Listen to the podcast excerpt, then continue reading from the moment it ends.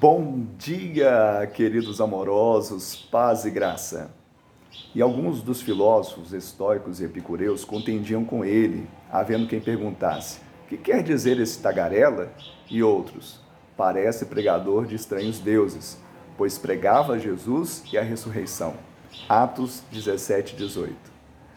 Martin Luther King certa vez diz: O que me preocupa não é o grito dos maus, mas o silêncio dos bons.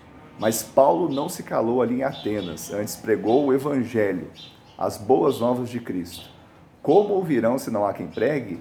Eu e você somos essa geração, geração de Deus, para anunciar as boas novas.